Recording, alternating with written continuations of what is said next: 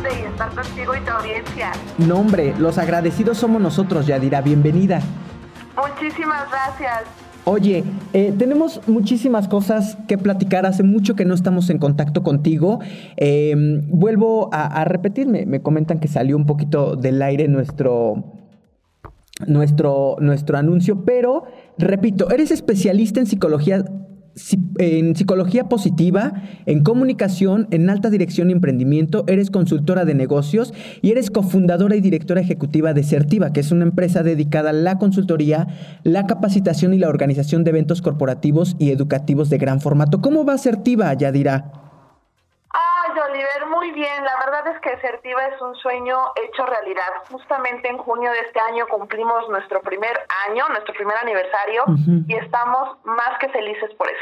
Anda, qué bueno. Y qué bueno que mencionas la palabra felices, porque hoy justamente vamos a hablar eh, pues de aprendiendo a ser felices, Yadira. Así es, es el tema que tengo preparado para ti, para tu audiencia el día de hoy. Muchas gracias. Mira, es que tenemos muchas dudas, ¿no? En los últimos, en las últimas semanas, nosotros hemos hecho mucho hincapié en un tema muy específico, por ejemplo, que es el suicidio, ¿ok? Eh, septiembre es considerado eh, a nivel internacional y por algunas instituciones internacionales el mes del suicidio. ¿Ok? Y hemos dado aquí algunas, algunos indicadores del por qué la gente podría estarse quitando la vida. ¿Qué, qué tendría, qué podrías decirle, por ejemplo, eh, qué podrías decir en función de la felicidad en torno al tema del suicidio, Yadira?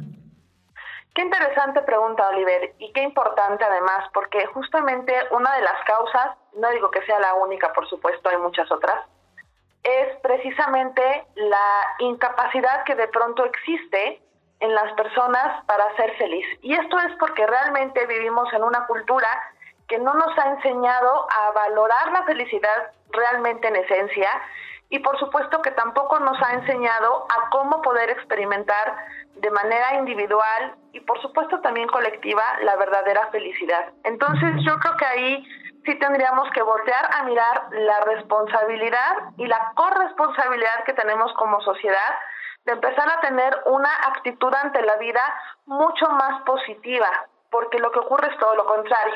Hay mucho pesimismo, hay mucha negatividad y eso hace que también envolvamos a todo el colectivo dentro de este ambiente y por supuesto pues surjan diferentes problemáticas que atenten a la estabilidad psicoemocional de los individuos. De los individuos. Oye, justamente hace un momento teníamos, cortábamos una llamada, pues, eh, igual el tema no tiene mucho que ver, hablábamos de autos eléctricos, pero hablábamos en realidad del futuro, ¿ok? Y, nuestro invitado usaba una expresión que decía es que pareciera de pronto que el, el futuro nos está haciendo cada día más tristes, ¿no?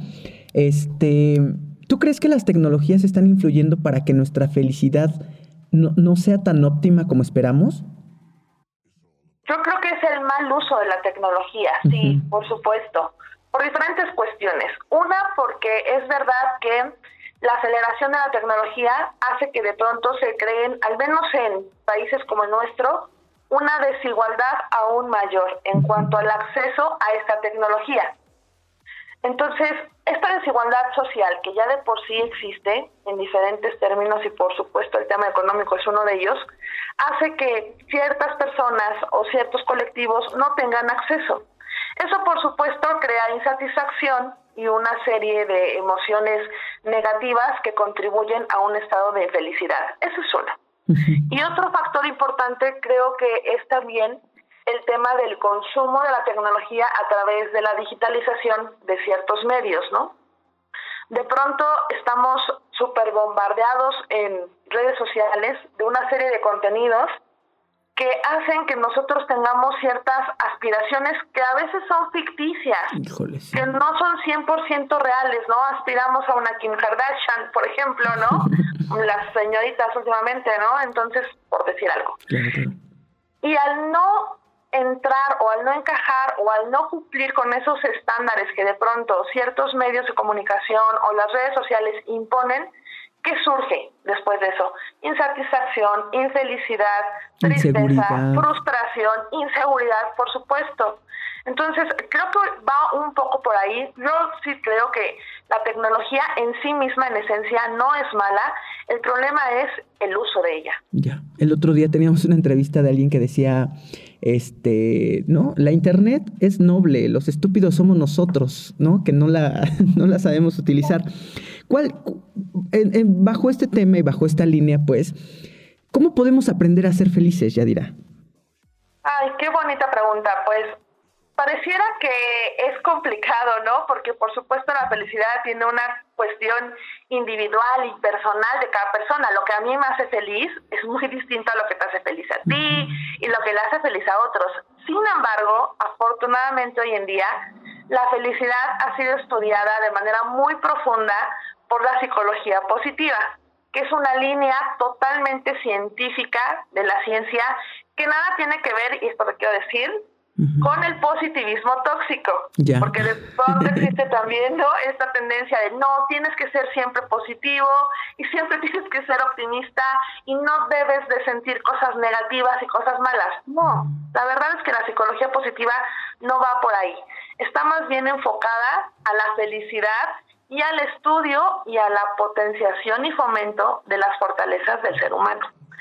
Entonces, lo que nos dice la psicología positiva es que el ser humano, independientemente de su cultura, tiene la posibilidad de conocer, experimentar y mantener su felicidad a través de cinco puntos importantes. Y se los voy a mencionar muy rápidamente. Ándale, por favor. el primero son las emociones positivas. Es decir, tenemos que tener experiencias que nos generen emociones bonitas, emociones positivas, y esto no significa que tengamos que rechazar las emociones negativas porque sabemos que también son parte de la vida y por supuesto también eh, parte inherente de nosotros como seres humanos. Pero sí es importante que aprendamos a valorar esos buenos momentos y que además tengamos la responsabilidad de generarnos este tipo de emociones, alegría, ternura, amor, felicidad en sí misma. El segundo punto es el compromiso, que podamos comprometernos principalmente con nosotros mismos para desarrollar nuestras fortalezas, para desarrollar nuestro potencial como seres humanos. El tercer punto son las relaciones positivas, tener relaciones sociales de calidad a través de la comunicación asertiva, de la empatía, de la escucha, del amor. El cuarto punto es el sentido, el que podamos realmente identificar con claridad cuál es el sentido de nuestra vida, cuáles son aquellos motivos por los cuales vivimos y que nos hacen también experimentar esta sensación de satisfacción y de valor por la propia vida. Y el quinto punto son los logros, el poder tener un proyecto de vida e irlo cumpliendo, ir alcanzando cada uno de los objetivos que nosotros nos vamos poniendo en la vida. Por supuesto que esto también produce un estado profundo de felicidad, entendiendo la felicidad como este estado en el cual valoramos la vida y sabemos que vale la pena vivirla a pesar de las dificultades. Híjole. Suenan, para, quienes tenemos, o sea, no quiero sonar eh, ¿cómo llamarlo? Como, es que no quiero usar la palabra grosero, pues en el sentido de que quienes tenemos la posibilidad, por ejemplo, ¿no? De estar yendo a terapia continuamente, puede sonar un tema relativamente sencillo, ¿no? Este, generar los momentos felices, pero aquellos que les cuesta trabajo, ya dirá, ¿cómo les pedirías que empezaran a generar su propia felicidad o a, a cuidarla? A, procurar su propia felicidad. Eh, en uno de los puntos decías este, el tema de tener buenas relaciones sociales, ¿no? ¿Qué les dirías? ¿Que empezaran, por ejemplo, por ahí, a cuidar a sus amigos, a elegirlos mejor, a sus parejas? Pues sí, yo creo que el primer paso sería primero preguntarse a uno mismo, o sea, un poquito de autoconocimiento, ¿no?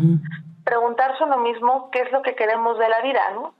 Qué tipo de relaciones tenemos e incluso analizar cómo somos nosotros ante la vida y ante las demás personas. Eso sería un, punto importantísimo, empezar por, por uno mismo e incluso por el amor propio, cosa que también es súper difícil. Híjole, muy. Sí. Y en cuestión de los otros, de las relaciones sociales, pues sí, o sea, definitivamente yo creo que hay que empezar a cuestionarnos, primero que nada, cómo son nuestras relaciones, cómo nos llevamos con nuestra pareja, cómo nos llevamos con nuestros padres, con nuestros hermanos, con nuestros amigos, con nuestros compañeros de trabajo. ¿Cómo es esa relación? ¿Qué hago yo para tener una relación sana y positiva con ellos? ¿De qué manera me comunico? ¿Cómo reacciono cuando me relaciono con ellos? ¿Cómo ellos se relacionan conmigo también? Creo que hay que empezar por eso, por cuestionarnos e identificar incluso también cuáles son aquellos puntos positivos que existen en nuestras relaciones, pero también ser muy conscientes de cuáles pudieran ser también aquellos puntos negativos que tenemos, no para decir, ah, pues ya, lo mando al demonio y ya no me interesa y no quiero volver a saber nada de él, ¿no? No, sino decir, bueno, ¿qué puedo hacer yo desde este lugar que ocupo en esta relación, ya sea de, como decía, ¿no? De pareja, de familia o demás, para mejorar esta relación? ¿Qué puedo hacer yo para que esto sea diferente y que pueda mejorar mi relación con esas personas? Por supuesto, es corresponsable. Ambas partes tienen cierta responsabilidad, pero hay que empezar también a veces por uno. Cuando nosotros realmente asumimos la responsabilidad de nuestra felicidad, asumimos al mismo tiempo la responsabilidad de generar ciertos cambios en diferentes entornos de nuestra vida. Ya bien, y que se ven pues directamente impactados en la felicidad de los otros, ¿no? De los que están alrededor de nosotros también. Así es. Oye, este, había en algún momento aquí platicábamos, este, y lo, y lo retomé porque me gustó hace mucho tiempo, platicamos con alguien que nos decía eh, que de acuerdo a un estudio de Harvard, eh, se dice que aquellas empresas que diseñan estrategias para producir altos niveles de felicidad y bienestar en sus trabajadores, ayudan a que las empresas puedan ser saludables, positivas y resilientes. Y nos dan una serie de datos. Mira, em, aumenta, o sea, si, si un jefe se encarga, pues, de que sus colaboradores y colaboradoras sean felices, aumentará un 300% la innovación de su empresa, un 44% eh, las ventas, un 31% en productividad, un 37% en retención y habrá una disminución del 44% en enfermedades de los trabajadores, el 51% de rotación y el 125% en el burnt out, que es este como cuando, que como cansancio, ¿no? Agotamiento de los trabajadores. Eh, pues creo que va justamente de la mano, ¿no? De lo que estás comentando. Así es, justamente, Oliver, y me encanta que lo comentes porque justamente el tema de la felicidad está siendo una tendencia a nivel internacional en el ámbito laboral. Hay muchas organizaciones ya hoy en día que están empezando a implementar en sus empresas este enfoque de felicidad o también conocido como well-being organizacional, que tiene que ver también con el bienestar humano. Y lo que buscan es eso precisamente, mejorar las condiciones del entorno laboral las condiciones de trabajo, la forma en que conviven también los colaboradores, para que precisamente a través de su trabajo y de otras prácticas que se realizan al interior de la empresa puedan también experimentar esta sensación de felicidad, sintiéndose realmente satisfechos, felices, tranquilos incluso también en su trabajo. Ya, seguros, además. Oye, ¿qué, ¿qué, pasa si no me siento contento, si no estoy feliz, Yadira? O sea, si quizá tengo las condiciones perfectas alrededor de mí, ¿no? Quizá tengo a mis padres vivos, a mi familia completa, tengo una situación económica, mm, pues, eh, ¿no? Eh, cómoda, eh, tengo estudios. ¿Qué, qué, qué, ¿Qué hago si es que me siento triste? Pues lo primero que nada yo creo que sería levantar la mano. Si ya reconocemos que llevamos un tiempo muy prolongado sintiéndonos de esta manera, sintiéndonos tristes, o incluso cuando decimos es que llevo mucho tiempo deprimido, puede ser una alerta roja. Entonces, si hay posibilidades, lo más importante aquí es acudir a psicoterapia, a buscar ayuda de un profesional que nos ayude a identificar por qué estamos bajo ese estado, qué es lo que nos está llevando a ese punto, para poder tratarlo y que esta situación no se convierta en algo más grande. Ya, sí. Eso sería un punto. Otro punto importante es, bueno, si no quiero ir a psicoterapia porque no me gusta o porque no tengo la posibilidad económica, porque eso también hay que decirlo, a veces la psicoterapia también es cara, es costosa, ¿no? Para algunas personas no siempre, pero a veces sí. Entonces, yo creo que aquí lo que yo les aconsejaría y les invitaría es a consultar literatura, ¿no? a poder leer determinados libros que nos permitan comenzar a generar una conciencia diferente y que nos ayuden también a transformar las emociones. Hay dos libros maravillosos que yo les puedo recomendar, que uno es em, La vida que florece, que es de Martin Seligman, en donde habla precisamente de estos accesos a la felicidad y cómo trabajar con estos accesos y cómo trabajar también con estos estados profundos de tristeza. Y hay otro también que es muy bonito, que se llama Vencer la depresión, que es de John Kabat-Zinn. John Kabat-Zinn incluso es, eh, bueno, se le considera uno de los precursores del mindfulness, que es una, una práctica de, de meditación y de eh, técnicas contemplativas que les llaman hoy en día, que provienen del budismo, y que le permitan al ser humano poder encontrar la calma y la atención plena en su vida, en el día a día. Yo creo que estos dos libros yo podría recomendar, porque además los he leído, los conozco, a mí en lo personal me han ayudado muchísimo también y creo que podría ser una muy buena referencia. Bien, este, y que además justamente es lo que decías en uno, de, en uno de los pasos, ¿no? Que nosotros mismos vayamos generando nuestros propios entornos felices. Oye, ¿qué pasa? Es que tengo dos dudas, ya nos queda poco tiempo, pero eh, uno es, ¿es fácil darse cuenta que no estás triste? No, no, lo cierto es que no es tan sencillo, no es tan sencillo darte cuenta que, que no estás triste porque, insisto, vivimos en una sociedad líquida, vivimos en el día a día con esta volatilidad de manera sumamente rápida y veloz y eso hace que este ritmo de vida tan acelerado disminuya nuestra capacidad de conciencia. Entonces, de pronto no es tan sencillo. Hay personas que sí lo notan, que nos lo dicen y generalmente la mayoría de las personas entran en negación. Hay de, no, claro que no, yo estoy bien. ¿Por qué me dices eso? Incluso hasta a veces se ofende, ¿no? Sin embargo, hay que escuchar, hay que escuchar mucho. Hay una frase que a mí me, me hace mucho sentido a veces, que es cuando más de dos personas te hacen el mismo señalamiento, presta atención, porque algo de verdad puede haber en sus palabras. Claro, están observando algo que tú no estás observando, ¿no? Exacto, exacto. Entonces sí hay que poner mucha atención a veces en lo que los demás nos comentan respecto a cómo nos perciben. Bien. La, la, siguiente pregunta que tenía yo era justamente, creo que la respondiste en esta parte, es decir, ¿qué pasa si yo noto que alguien está triste o que no está feliz? O sea, ¿yo cómo puedo determinar que mi mejor amigo o amiga, bueno, mis mejores amigos puede que yo logre identificar, ¿no? Eh, ¿Cómo es que, como los conozco en sus momentos felices, puedo adivinar o eh, intentar adivinar cuando no están felices? Pero si hay alguien a quien no conozco muy bien, ¿cómo puedo eh, intuir que esa persona no está feliz. y, que, pues. puede necesitar ayuda, perdón. Claro, claro. Hay, hay algunas señales, ¿no? Por ejemplo, en el ámbito laboral, pues puede darse, puede darse uno cuenta a través de la baja productividad. O sea, si de pronto una persona tiene un, desempeño y una productividad muy altos y hay un cambio drástico en estos dos aspectos, entonces algo está pasando en su vida. Algo, algo puede estar pasando ahí. A lo mejor no necesariamente es depresión, no necesariamente es tristeza, pero sí esa situación que le esté pasando le puede llevar a ello. Eso es una, ¿no? Otra, por ejemplo, es la irritabilidad. La, también, por ejemplo, el aislamiento.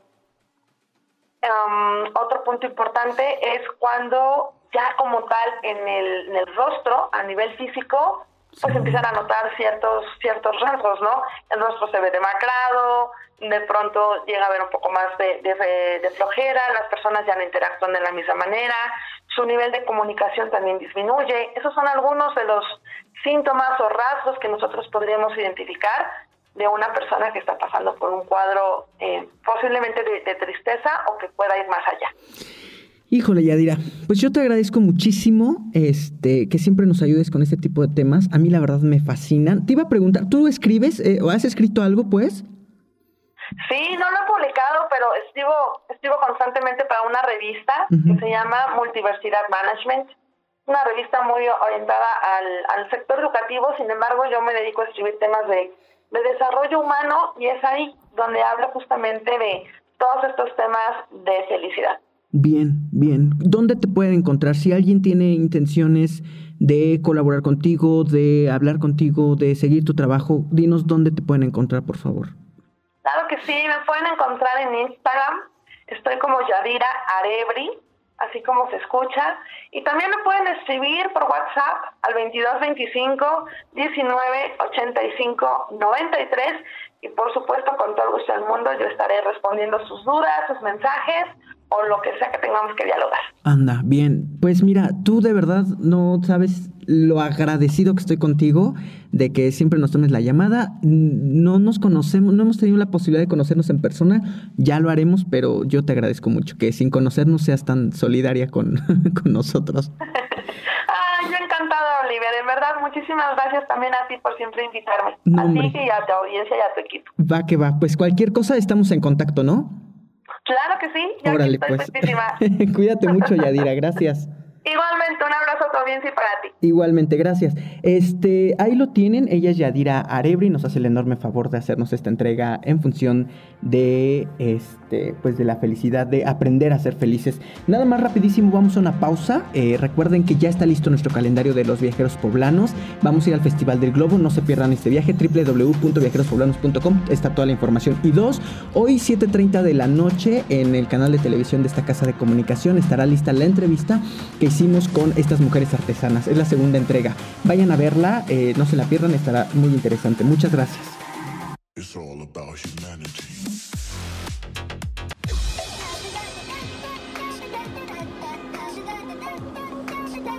Hagamos una pausa. Ya volvemos con Israel Oliver. Ya volvemos con Israel Oliver. Ya volvemos. Hagamos una pausa. Hagamos una pausa.